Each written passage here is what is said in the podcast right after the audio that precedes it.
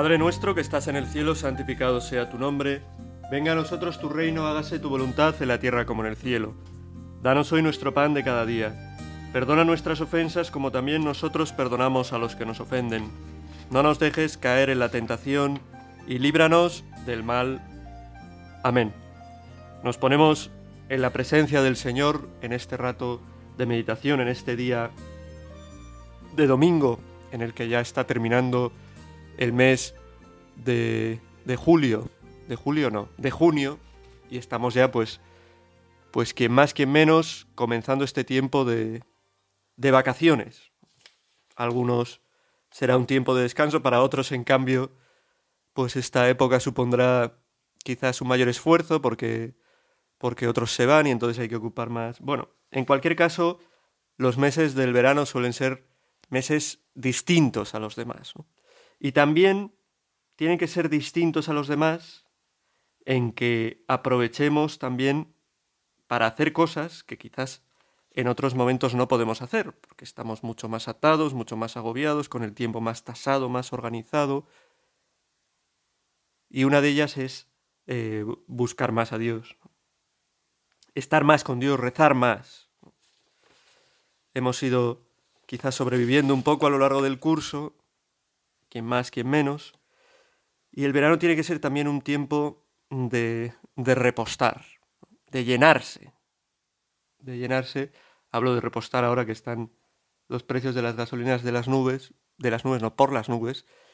Y, es verdad que eso es más complicado, pero llenarse de Dios y buscarle, pues teniendo una vida sacramental más cuidada, confesándonos bien y dedicando ratos pues a estar con Él, a rezar, a meditar en la presencia de Dios, que es lo que nosotros nos disponemos a hacer con la meditación de este día, de este domingo de la trece semana del tiempo ordinario, decimotercera. Yo quería meditar hoy a la luz de, de las lecturas de este domingo sobre un tema que es, pues, muy importante, y un tema muy manoseado. ¿no? Las cosas importantes son cosas muy manoseadas muchas veces por mucha gente. ¿no? Voy a hablar del amor. ¿Qué no se ha dicho del amor? Voy a hablar eh, de la paz. ¿Qué no se ha dicho de la paz? Voy a hablar de la verdad. ¿Qué no se ha dicho de la verdad? Pues voy a hablar de la libertad. ¿Qué no se ha dicho de la libertad? Y voy a hablar de la libertad a la luz de la palabra de Dios que se nos propone para este domingo, porque me parece que es un tema que está de fondo en, las lecturas que se nos proponen. Pensaba, y es una imagen que utilizo con frecuencia, porque seguramente una vez me la dijeron a mí y eso me sirvió para que se me quedara algo, en en la imagen de un coche. La imagen de un coche. Piensa en un coche un coche tiene un manual de instrucciones formidable. Y me da igual un coche o una lavadora o... Y tú si te saltas las indicaciones del manual de instrucciones, pues probablemente el coche acabe mal. El coche acabe mal. No sé, si vas todo el rato en primera, ¿no? Por autopista a 200 por hora, 120 por hora, perdón, no hay que, no hay que subir la velocidad que es el límite, ¿no? límite por arriba, pues se acabará estropeando. Por ejemplo, si utilizas el coche para tirar un muro. Yo me dedico a tirar muros, es mi profesión, me voy a comprar un coche normalito, ¿no? Para tirar muros, pues tirarás muros si son muy finos, pero el coche irá poco a poco estropeándose y si son un poco más gruesos los muros, pues se estropeará directamente el coche, ¿no? Porque el coche no sirve para eso, y si se usa para eso se estropea. O por ejemplo, una cuchara. ¿Tú para qué usas una cuchara? Bueno, pues puedes usarla para tomar la sopa, el puré o lo que sea, el gazpacho, ahora que estamos en, época estival, ¿no? Y que, que lo que apetece más es algo fresco. Puedes utilizarla también, bueno, pues como una pequeña... Eh, ¿Cómo se llama esto? Que se utiliza para cavar hoyos, ¿no? Necesito una pala y tal. Eso, una pala como una pala para ir sacando arena de algún sitio y... ¿Vale? Bueno, no es su uso primario, pero lo puedes usar para eso, ¿no? Pero si la usases, pues yo qué sé, para... Voy a meterla en microondas, por ejemplo. Pues si es una cuchara de las de toda la vida, digo, metálica y tal, ¿no? si es de plástico o otra cosa, pues bueno, igual se funde o no sé qué hará. Pero una metálica, se estropea la cuchara, el microondas y empiezan a salir chispas y... y es un despropósito. Efectivamente.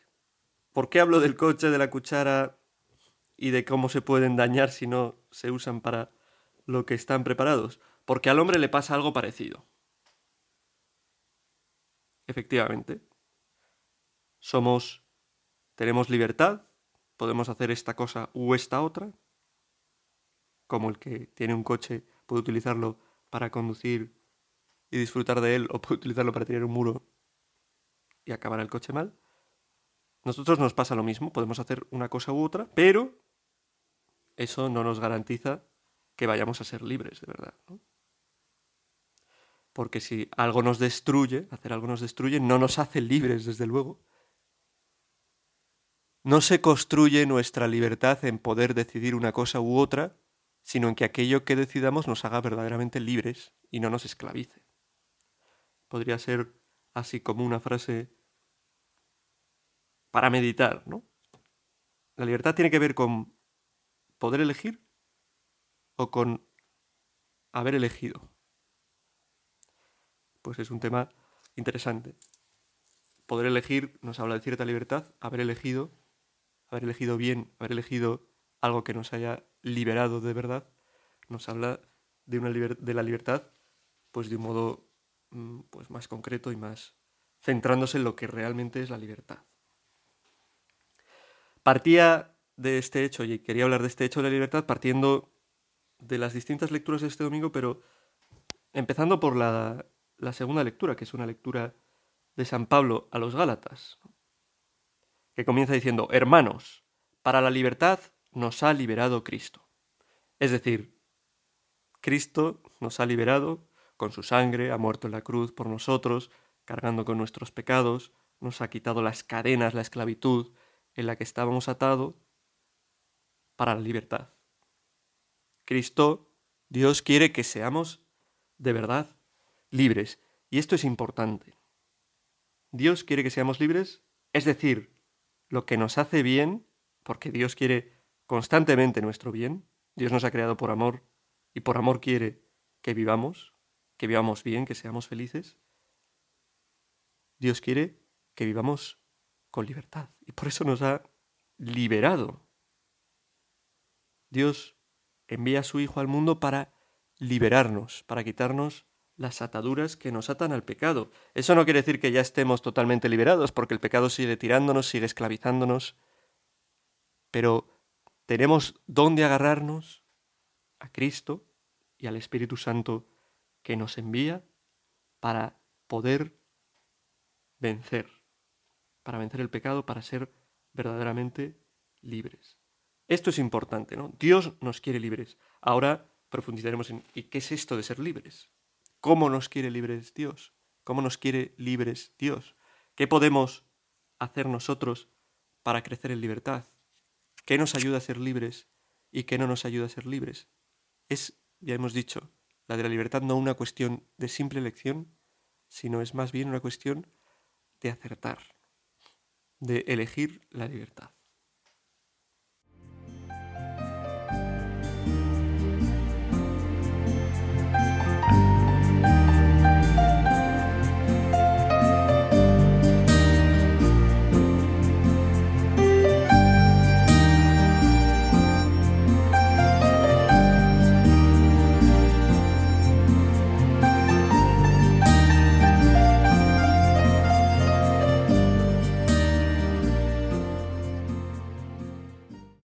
la lectura de San Pablo a los Gálatas que estamos comentando, con la que estamos meditando, nos dice, Manteneos pues firmes y no dejéis que vuelvan a someteros a yugos de esclavitud. Es decir, Cristo nos ha liberado, recibimos nosotros toda esa fuerza de su liberación a través del bautismo, recibimos esa fuerza que sigue viniendo a nosotros en los sacramentos, en la oración, cuando procuramos vivir nuestra vida cristiana, pero podemos volver a dejar dejar de nuevo que nos sometan. Podemos, a pesar de estar bautizados, de haber recibido toda esa libertad de Cristo, ser esclavos de nuevo. Caer en la esclavitud. Fijaos a los judíos, a los israelitas que salían de Egipto, donde habían sido sometidos, por el faraón, les venía a la mente el... Bueno, pues estaban, eran libres, estaban yendo hacia la tierra prometida, pero les venía a la mente los recuerdos de los melones y las, las cebollas, no sé muy bien, que, comían allí en Egipto, ¿no? Y a algunos les entraban ganas de volver, ¿no? Nosotros nos puede pasar lo mismo, hemos sido liberados del pecado, pero nos puede entrar la tentación de mirar hacia atrás, el he sido liberado del pecado, pero esto me exige tratar mejor a los demás, un esfuerzo continuo, tengo que eh, moderarme en, mi modo de actuar, no puedo dedicarme a cualquier cosa, no puedo, eh, no sé, emborracharme y desinhibirme, no puedo tratar a, las personas, a las chicas, a los chicos como a mí me apetece y me sale de repente, ¿no? De lo más bajo de las personas, porque seguimos siendo personas, seguimos teniendo debilidades y seguimos y nos puede entrar la tentación de, uff, quizá no valga la pena luchar tanto, ¿no? No miramos, no miramos a la tierra prometida y no nos damos cuenta de que esa tierra que Dios nos promete, por la que nos ha liberado del pecado, es una tierra que ya podemos vivir en esta vida, ¿no? que a veces la vemos oscurecida por, por el mundo en el que vivimos, por las situaciones en las que estamos, por las dificultades, por nuestro propio pecado, pero que es la verdadera felicidad. ¿no? La verdadera felicidad siempre está en Dios y en estar cerca de Dios. A veces nos deslumbra más porque Dios actúa, pues eso, en lo profundo del corazón, en silencio, casi sin ser notado, sin querer determinar nuestra libertad, nuestra elección, y por eso a veces nos deslumbran más pues otras cosas, otras cosas que nos apartan de Dios, que no son el cauce y, la fuente de nuestra verdadera felicidad, que es vivir cerca de Dios nos deslumbra más pues un rato de pasión, nos deslumbra más un rato de fiesta pues sin ningún tipo de orden y sin ningún tipo de moral, nos deslumbra más descansar y pasar pues de la gente de la que tendríamos que ocuparnos, nos deslumbra más quedarnos en la cama que hacer no sé qué cosa que tendría que hacer. Pero eso es volverse a esclavizar. No dejéis que vuelvan a someteros. Nosotros muchas veces dejamos que el pecado vuelve a someternos. Cristo nos ha libertado para ser libres, pero dejamos, nos sometemos de nuevo. ¿Cuánta gente hay que ha sido liberada por el bautismo, que ahora vive esclava del dinero, esclava del poder, esclava del odio, esclava de tantas cosas que someten realmente y que quitan la libertad? Porque uno puede creer, yo soy muy libre, puedo elegir lo que me dé la gana. No eres nada libre. Eres totalmente esclavo de tus pasiones. Eres totalmente esclavo de tu corazón desordenado. Eres totalmente esclavo de tus pensamientos, de tu ideología. Y es así. Y nos dice San Pablo, no os dejéis someter. Vosotros, hermanos, habéis sido llamados a la libertad. Ahora bien, no utilicéis la libertad como estímulo para la carne, no utilicéis mal la libertad, que vuestra libertad, que tiene al principio esa capacidad de elegir, no sea para elegir el mal, no sea para esclavizaros de nuevo, para volver a la esclavitud. Va a decir al final, y viene a decir, usar la libertad para el bien, que es lo que nos hace verdaderamente libres, para amar de verdad, no para usar a las personas, sino para amarlas, para querer su bien de verdad. Dice, caminad según el Espíritu y no realicéis los deseos de la carne. ¿Cómo puedo vivir bien esta libertad? Caminando según el Espíritu. Buscando en mi vida estar lleno del Espíritu Santo, cuidando mis ratos de oración, mi misa dominical o mi misa otros días, cuidando la confesión, no poniendo barreras que impidan que el Espíritu sea quien nos guíe en nuestra vida.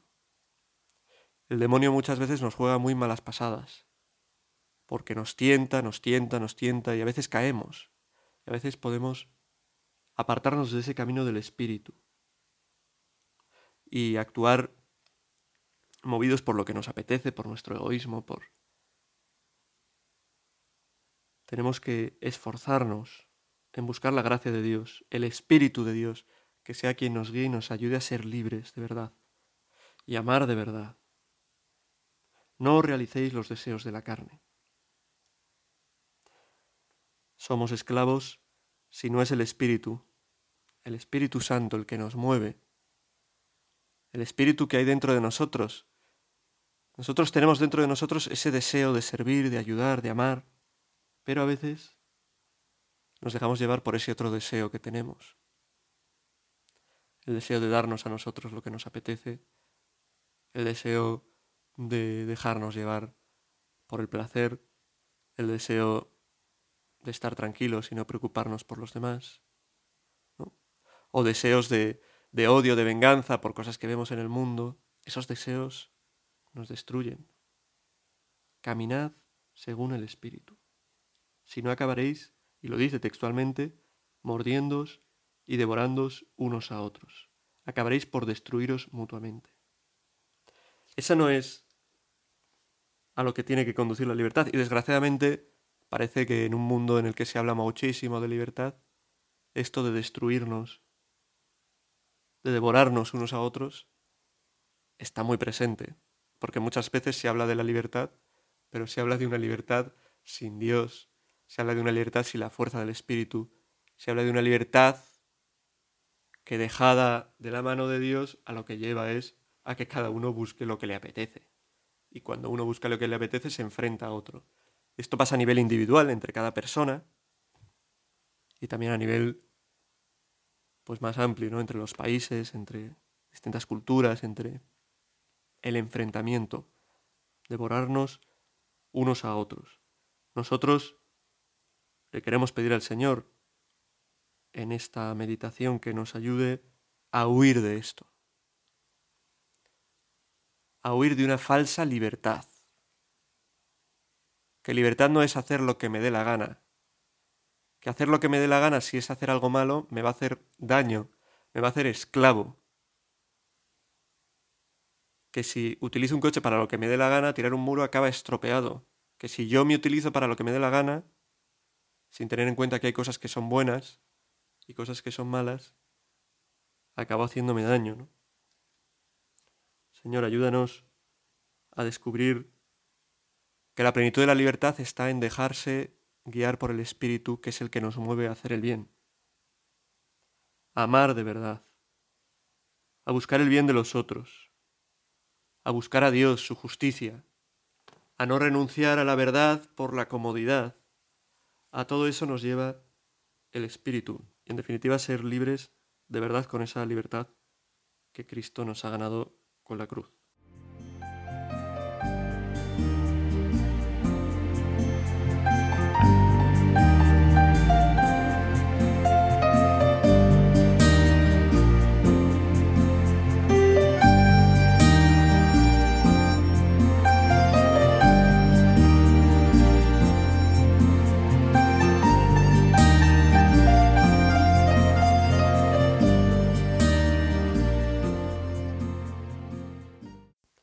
El resto de lecturas, la primera lectura, el Evangelio, nos hablan de, de algo que es muy importante para la verdadera libertad, que es apostarlo primero por Cristo, por Dios. Uno no es libre, no puede ser libre si no pone lo primero en su vida a Dios. Lo primero. El Evangelio, Jesús lo dice muy claro, ¿no? es un evangelio que cuenta pues cómo Jesús iba hacia Jerusalén, estaba puesto en camino y, y Jesús pues se le acercan distintas personas que le dicen te seguiré, iré donde tú quieras, Señor, te seguiré, pero déjame primero ir a enterrar a mi padre. Te seguiré, Señor, pero déjame primero despedirme de los de mi casa. Y Jesús contesta respuestas que parecen duras. Lo son. Deja a los muertos que entierren a sus muertos. Tú vete a anunciar el reino de Dios. Nadie pone el arado y mira hacia atrás. Nadie que pone la mano en el arado y mira hacia atrás vale para el reino de Dios. Es una invitación de Jesús a, a ponerlo primero el reino de Dios. Porque muchas veces podemos gastar nuestra vida y esclavizarnos dejando el reino de Dios como si fuera así. O sea, yo soy cristiano, para mí es importante Dios, pero tengo un montón de cosas primero, ¿no? Mi trabajo, mi familia, mi... Todo eso, cosas buenas, pero que si no se ordenan dejando a Dios que sea lo primero y buscar el reino de Dios lo primero, nos esclavizan.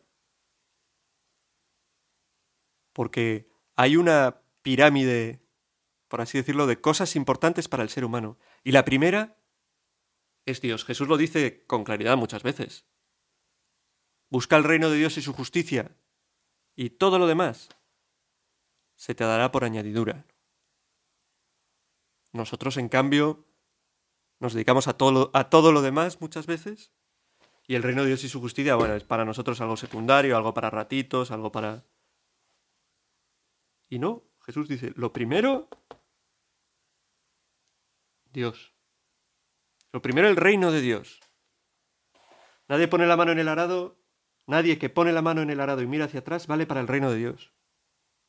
Ah, tú y tú dices, sí, yo Señor quiero vivir para ti, quiero entregarme para ti, quiero evangelizar, quiero ayudar a otros a que se acerquen a ti, pero estoy todo el rato mirando hacia atrás, hacia ahí, las cosas que dejo, las cosas que me estoy perdiendo. O oh, sí, Señor, yo me voy a dedicar a ti, pero luego te dedicas a todo menos a Él.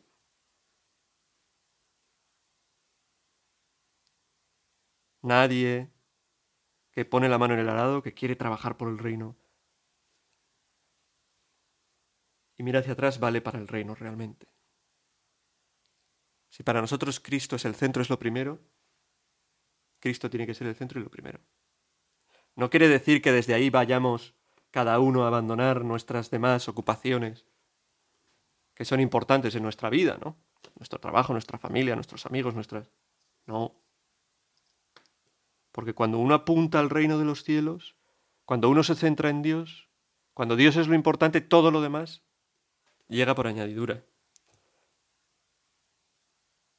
Si tú pones en el centro a Dios, eso no te va a hacer que quieras menos a tus hijos, a tu esposo, a tu novio, a tu novia, a tus padres. Les querrás mejor desde Dios, desde deseamos de Dios que nos liberta. Por eso una enseñanza fundamental es para ser libres de verdad, elegir a Dios. Ya hemos dicho, la libertad no es tanto cuestión de, de poder elegir o no elegir, o, que también tiene, nos habla de libertad, sino sobre todo de elegir lo bueno. Y lo bueno es Dios. Lo bueno es poner a Dios el primero. Y que no haya otras cosas, lo dice Jesús en el Evangelio con ejemplos quizás un poco duros, pero que no haya otras cosas que nos hagan no poner a Dios en un primer lugar el Salmo resalta esto, ¿no? El Salmo 15. Tu Señor, eres el lote de mi heredad. Tu Señor, eres lo que me ha tocado. Es un salmo que, que canta la alegría del que ha recibido como lote en su heredad, el que ha heredado a Dios. Esto tiene que ver con las tribus de Israel. Cada una de las tribus hereda un territorio del reino de Israel cuando llegan a la tierra prometida. Pero hay una que no hereda ningún territorio. Creo que es la tribu de Aarón, pero no. Los de Leví, los levitas, ¿no? me parece. Bueno, ya no, lo sé muy bien. No hereda ningún territorio, sino que hereda la función sacerdotal. Tú no tienes un territorio, esta, tribu lo que tiene es la misión de, llevar adelante el culto, sin un territorio concreto. Y parecería, joe, mucho mejor tener un territorio, ¿no? A estos que les ha quedado. Y es un canto diciendo, Señor, tú eres el lote de mi heredad. Tú eres lo que me has tocado a mí. A otros les han tocado mil cosas, tú me has tocado a mí. Y es un salmo en el que, canta la alegría por tener este, este lote, ¿no? Por eso se me alegra el corazón, se gozan mis entrañas. Y mi carne descansa esperanzada, porque no me abandonarás en la región de los muertos, ni dejarás a tu fiel ver la corrupción. Cuando uno apuesta en su vida por Dios, pone a Dios lo primero, lo que esto trae a la vida es alegría en el corazón, gozo en las entrañas. Es así.